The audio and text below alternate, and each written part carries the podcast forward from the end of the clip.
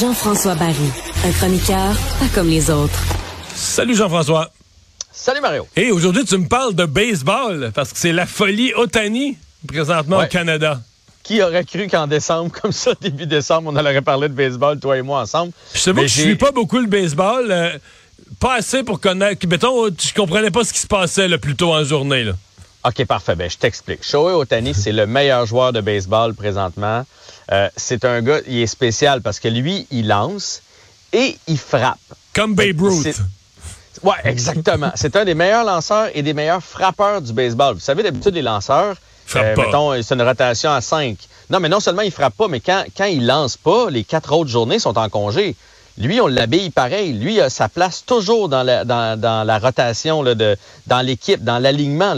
Fait que lui, il, joue 162 parties et là-dessus, il a son, départ aux cinq matchs.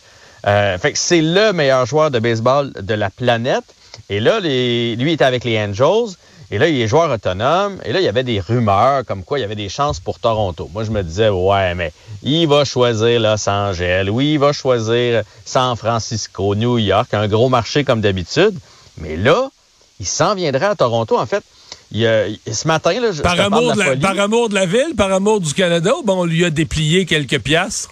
Ben, en fait, oui, il va avoir beaucoup d'argent. On, reparlera d'argent, mais euh, il va avoir beaucoup d'argent. Il y a un de ses bons chums qui joue pour euh, les, Blue Jays. C'est une équipe qui, est en voie de gagner. Les Blue Jays, c'est un beau marché. Puis oui, on aurait déroulé l'argent. Puis ce que j'ai lu, on, parlerait d'un contrat de 600 millions de dollars, mais que c'est rentable pour les Blue Jays dans le sens que eux vont avoir les droits sur Otani. Et évidemment, du côté asiatique, parce que c'est un asiatique, euh, ben, on veut le suivre là-bas. Là. Fait que, on va vouloir s'abonner, on va vouloir avoir les droits de télé, on va vouloir toutes sortes de choses d'Otani. Donc, ça serait un très bon coup de, marketing et un bon coup financier en bout de ligne. Il y a peut-être des équipes qui hésitent parce qu'il a reçu, il a reçu euh, l'opération que bien des lanceurs ont à l'épaule. Fait que l'année prochaine, il va pas lancer. L'année prochaine, il va juste frapper. Il n'aura pas le droit de lancer. Mais dans les saisons suivantes, il va avoir le droit de, lancer. Mais tu as, bien, bien, dit 600 millions. 600 millions. Pour combien d'années? Mais là, c'est ça qu'on sait pas. On sait pas le, on sait pas le terme. Mettons, 8, 10 ans, je sais pas, mais c'est... Oh, non, non, non, non, non, non. Ça va être 100 quelques millions par année, à mon avis, là. C'est beaucoup d'argent, ça? au contrat. C'est énormément d'argent. Mais pour vrai, moi, ce que, ce que j'ai lu, l'explication la, plus importante, c'est qu'on s'en va couvrir puis avoir les droits sur Otani pour tous les produits qu'il concerne, pour tous les droits de télé, etc., qu'il concerne.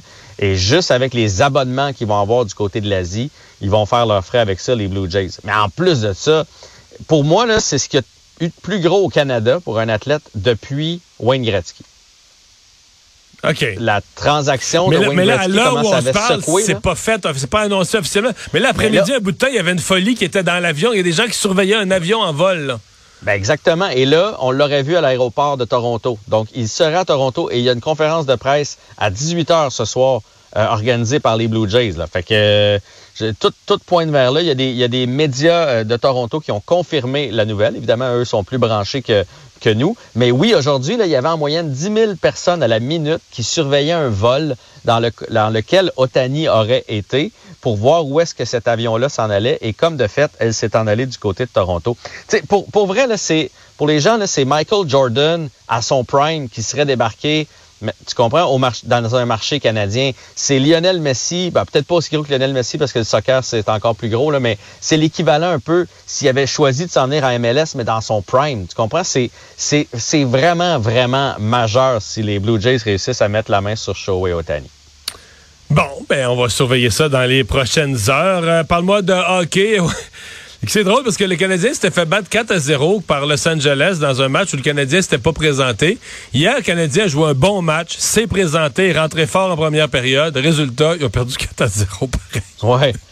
Ouais, puis la troisième a été désastreuse. Mais ça, ça a-tu oh. de l'allure à domicile d'abandonner comme ça, d'accepter le blanchissage? Je sais pas. Euh. Moi, je crois pas qu'ils ont abandonné. Là je, pense que les Kings ont un système de jeu incroyable et si tu leur donnes les devants, surtout à l'étranger, eux autres ne vont pas offrir un spectacle. Fait je pense que les autres, ils ont fermé, puis là, le Canadien n'était pas capable de pénétrer. Puis là, à un moment donné, effectivement, qu'à 3-0, tu fais, hey, on les remontera jamais. Là. C'est impossible. Mais pour moi, ça s'est joué en première période, Mario. Je ne sais pas si tu as, vu le match. Au complet, oui, oui. Mais Canadiens bon. fait deux poteaux qui ont, qui ont, fait mal au moral sûrement. Si ces deux rentelles-là rentrent, c'est peut-être pas le même match. En même temps, tu dis deux poteaux, mais là, je dis zéro but en deux matchs. Le Canadien est blanchi six périodes de suite. D'après moi, il jouerait dix games contre les Kings, puis il marquerait peut-être deux buts en dix matchs. Là, euh, puis encore. Ouais. Mais, mais pour vrai, hier, il y, a eu il y a eu de la malchance. Puis moi, je pense que si le Canadien prend les devants, on a peut-être une autre rencontre.